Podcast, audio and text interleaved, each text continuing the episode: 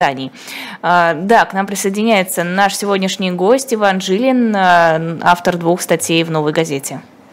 Иван, доброе, доброе утро. утро.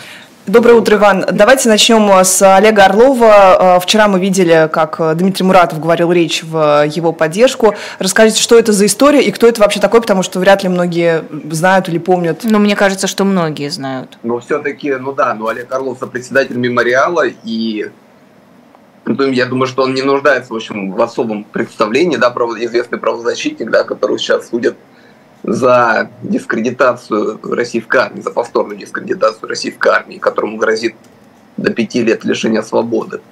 Вот. А история, о которой писал я, да, конкретно, которая вчера вышла, это история о том, как Олег Орлов, а, ну, собственно за, собственно, за что его судят? Давайте да, начнем, за, за что его судят.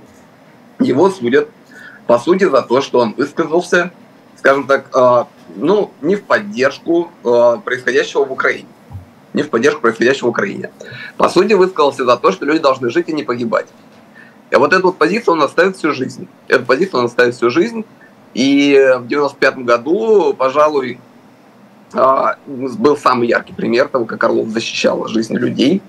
Он э, в июне того года, 95 года, произошел захват заложников в Буденновске э, группой террористов под э, руководством Шамиля Басаева. Было захвачено в плен больше 1200 человек. Они удерживались на протяжении пяти дней в местной больнице, в городской больнице. При этом террористы расстреливали людей за невыполнение, за, за то, что силовики и вообще штаб контртеррористической операции не выполнял каких-либо их условий, например, не допускал к ним журналистов, не допускал к ним правозащитников. А, э, короче говоря, в больнице 5 дней происходил ад, да, просто происходил ад, людей убивали, а, ну, непонятно за что, э, непонятно по какому принципу, а, потом власти еще предприняли э, штурм, в результате которого 30 человек погибло, потому что боевики просто прикрылись заложниками, да, выставили их в окна, и а в итоге по людям стреляли с обеих сторон, то есть боевики из их спин, э, спецназ и внутренние войска э, стреляли, получается, в их направлении э, в окна, да, и, в общем, и в итоге единственный, кто от этого, ну, реально как бы пострадал, ну, и, и, и среди кого было больше всего погибших, это вот эти самые заложники, простые буденовцы, которых просто использовали как живой щит. Вот, и а, когда стало понятно, что силой, что силой а, значит, а, Басаев из больницы вывести не получится, вот, было принято, я так понимаю, на самом деле, скрипя сердце, было принято решение допустить туда правозащитника. Вот. Mm-hmm.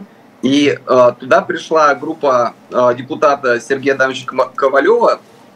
ну, вот э, это был, значит, Сергей Адамович, это был Валерий Борчев, а, это был Олег Орлов. И а, они вступили в переговоры с Басаевым, они а, выслушали все его условия, которые он как бы выдвигал, они услышали все условия, которые он выдвигал, и по воспоминаниям, вот, например, там Валерия Якова, да, это военный журналист известный, который присутствовал на этих переговорах, Ковалев, в общем, Ковалев и Орлов в этих переговорах играли такую роль, я сейчас плохое сравнение приведу, mm-hmm. мне просто на ум ничего лучше не приходит, за хорошего и плохого полицейского, когда Ковалев очень жестко, очень жестко, да, напирал. Орлов как бы пытался это уравновешивать, вот, и, э, ну, в общем, как, как, как говорит Яков, сложилось ощущение, что с Орловым чуть легче как, как будто бы разговаривать, да, и как бы они, э, ну, в общем, вот, вот это вот вот эта вот э, готовность и к жесткой позиции, и к мягкой позиции, как готовность э, к выслушиванию – они сыграли свою роль, а боевики, а, значит, озвучили им свои условия. Ковалев связался а, с Гайдаром, а Гайдар помог организовать прямой созвон с Черномырдиным. И Черномырдин, поговорив с Басаевым, пришел к решению отказаться от э, силового решения конфликта и, собственно говоря, э, значит, выполнить э, условия, условия террористов, да, прекратить военные действия а, в Чечне мы знаем, что после этого все-таки война продолжилась как таковая, но, по крайней мере, какой ну, то есть на какое-то время все получили передышку. Вот. И он согласился отпустить террористов, он согласился отпустить террористов в Буденновск, дать им выехать в Чечню. Вот. Они поставили условие, что нам нужны добровольцы, нам нужны добровольцы, которые поедут с нами в Чечню в качестве живого щита, опять же, а, чтобы, то есть, чтобы на колонну не напали, чтобы ее не взяли штурмом а, при выезде из Буденновска. И Олег Орлов стал одним из, из этих добровольцев, он обменял то есть, себя конкретно на а, там, жителя Буденовска, который мог бы оказаться на этом месте там, подневольно, да, вот он сказал, я, я пойду добровольно, я пойду добровольно, сел, сел в автобус с террористами уехал с ними в Чечню. Он, он, он же обменял себя, по-моему, да, на одного из, одного да, отпустили Да, да, он, он, он обменял себя, по сути, на мирного жителя, он обменял себя, по сути, на мирного жителя. Вот. И, э, на мой взгляд, это просто вот э, самая крайняя, да, самая высшая степень правозащиты, когда ты себя меняешь на, на человека, который как бы находится в заложниках э, недобровольно, да.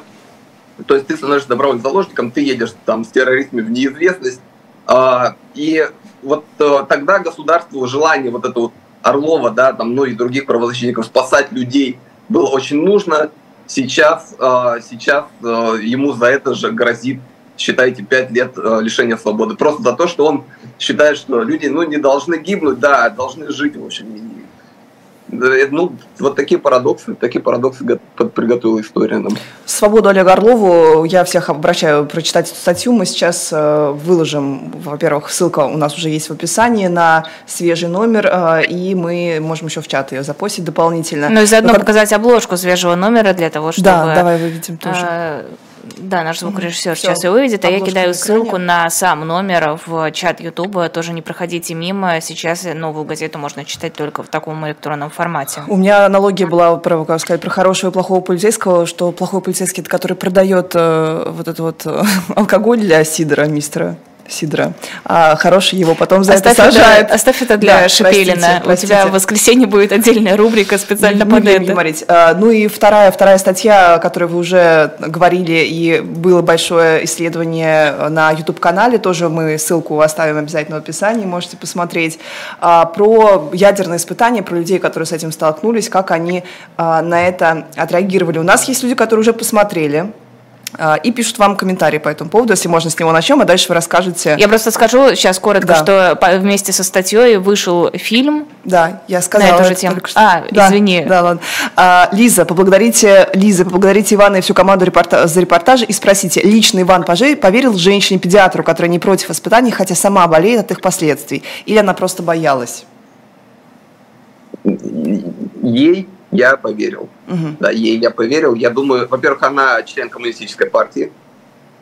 Вот, э, причем такая активная, она там на всяких митингах, в общем, выступает. Я так понимаю, что ну, это человек с уже сформировавшимся мировоззрением, в котором как бы есть мы, есть враги. Вот, и если, может быть, в ее понимании, может быть, в ее понимании, это такой способ защитить да, свою, всю, всю страну, ну пускай там ценой ее здоровья. Ей, ей э, она делает вот этот вот э, жертвенный выбор, хотя я не считаю, что на самом деле, что это жертвенность и какой-то угу. и что это имеет хоть какое-то отношение к христианской морали, потому что э, вот это вот выражение готовности к возобновлению там испытаний, пускай, как бы, пускай, окей, пускай на, на нас испытывают там, лишь бы страна не, поспад... не, не пострадала. Я хочу спросить, а где все остальные это люди? В... Вот, вот, вот ты говоришь за других людей в том числе. То есть ты говоришь, если здесь будут испытывать, пострадают все. Это, это не, не любовь к ближнему, и это не, ну, это неприемлемо абсолютно, мне кажется, история. На самом деле, меня в этой статье очень сильно зацепила повторяющаяся фраза, звучащая от разных людей. Ну, если надо, значит пойду. Ну, если надо, значит будут испытания. Конечно, я э, против, в общем-то, войны. Я это не поддерживаю, но если государство сказало, то что остается? Ну, это определенно просто неготовность, э, неготовность к сопротивлению, потому что ну, во-первых, я думаю, что все они в душе надеются, что ничего не будет, вот, что ничего не будет.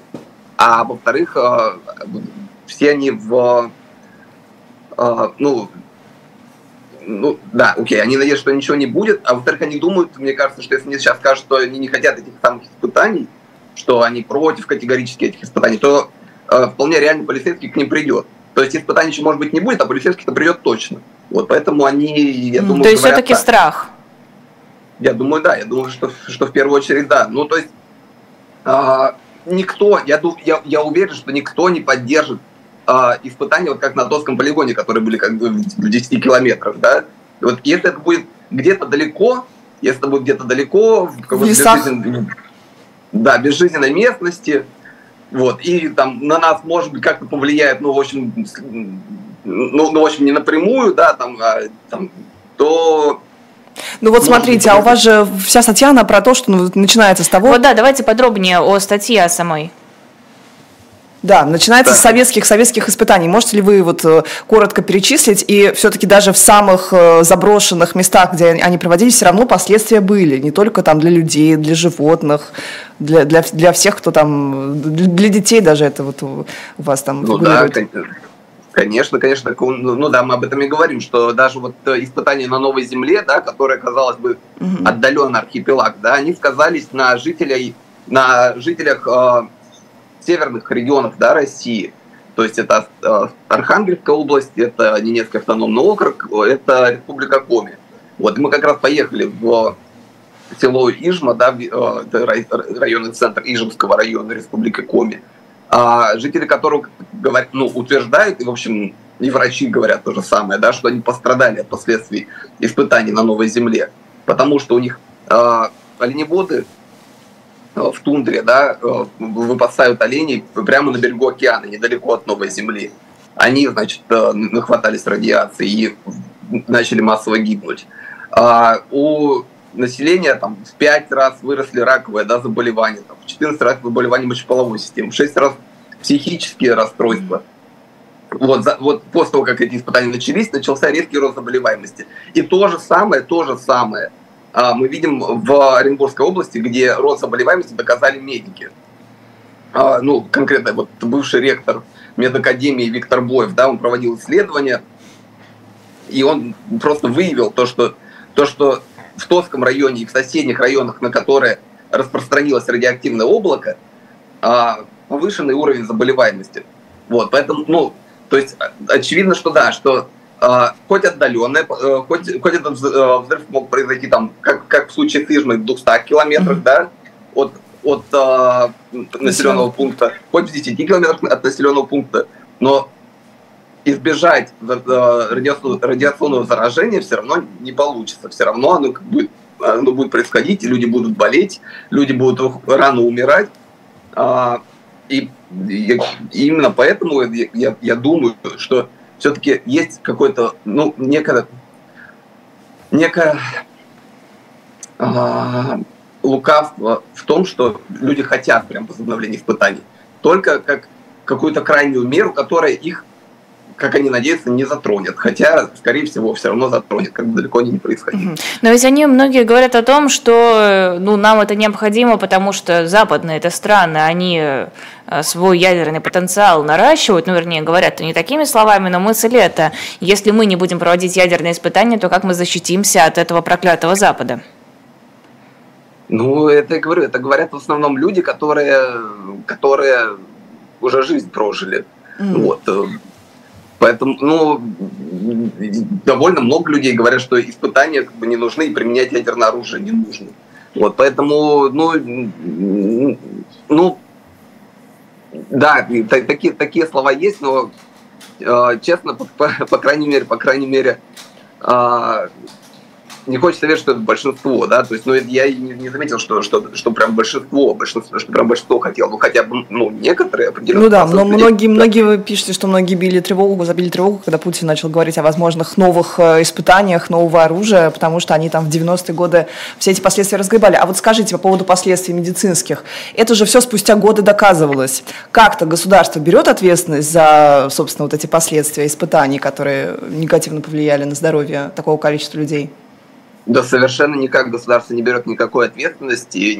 До сих пор не проводится а, никакого, а, никакой постоянно диспансеризационного, там, не знаю, как это правильно сказать, наблюдения, да, то есть чтобы людям каждый год приходили, там, смотрели, какие у них там болячки есть, там, какое-то лечение, чтобы им назначали. Нет, абсолютно. Никто из них не признан пострадавшим, разумеется, ни в Оренбургской области, ни в Республике Коми, нигде бы это ни было, ни, у нас нет пострадавших угу. от ядерных испытаний а, несмотря на, на, на то, что все болеют как бы до сих пор. Вот, никаких пострадавших у нас нет. И, и там тот человек там в Оренбургской области, вот в, в этом городе, в селе Тоское, Валерий Астафьев, да, который добивается, чтобы его признали пострадавшим, он уже 30 лет добивается, его все отшивают, ему, ему, ему да, от него даже требуют, э, докажите, что вы в том году жили э, в этом селе вообще. Вот. Он, э, знаете, что там парадоксально? Э, в сельской администрации хранятся домовые записи, э, в которых вот его семья живет в Тоском э, до взрыва, ну, за год до взрыва живет в Тоском, и через год после взрыва тоже живет в Тоском. А за 54 год, когда, когда проходил взрыв, данных Ой-ой-ой. нет. Данных нет. Интересно. Да, и он, он обил уже все пороги, он, конечно, он всех трех президентов обошел, да, которые у нас были в истории страны, он обошел всех депутатов Госдумы, э, писал всем министрам здраво- здравоохранения, которые, которым только возможно, все под тем или иным предлогом ему отказывают в признании пострадавшим. Так что нет, конечно, никакой ответственности за это государство не берет на себя. А вы там пишете про некую такую вот э, деревенскую, что ли, натуру, что государство сказало надо, значит надо, и не, не знаю, как вы отнесетесь к этому комментарию, пишет э, Нил Максудов. Посмотрел ваш ядерный лекторат. Полная безнадега. Я не знаю, что можно с этим сделать, только умереть вместе с этой страной. Вероятно, не такой результат вы рассчитывали, но вот. Про вот эту вот э, обреченность, но смиренность перед этой обреченностью. Русскую, хтоническую. Слушайте, ну, давайте будем надеяться, что вот э, люди, которые сейчас готовы скорее пойти куда скажут, вот, и согласиться со всем, что, что им скажут, что они будут готовы согласиться и э, с тем, что им скажет э, другая власть. А мы как бы... Mm. Ну, в России надо жить долго. Вот, и, и, и, и доживешь до чего-то лучшего, может быть. Ой, вот та же самая ждунческая такая позиция судьбы, что подождем и дождемся. Давай вступим в философскую дискуссию. Мы, мы будем точно так же все исполнять, что нам скажет государство, просто государство будет хорошим. Да, Иван, ну примерно ну, этого. Хорошо, у меня нет ответа на да. вопрос, как можно э, сделать у нас тоже. позицию людей, э, с, ну, которые, которые готовы просто слушаться и выполнять, как ее можно сделать активной и э, протестный, простите, пожалуйста. Да. Я не эксперт в этом. А, Иван, спасибо вам большое. Это был а, Иван Жилин, корреспондент «Новой газеты». Мы оставили ссылку в описании на сам новый номер.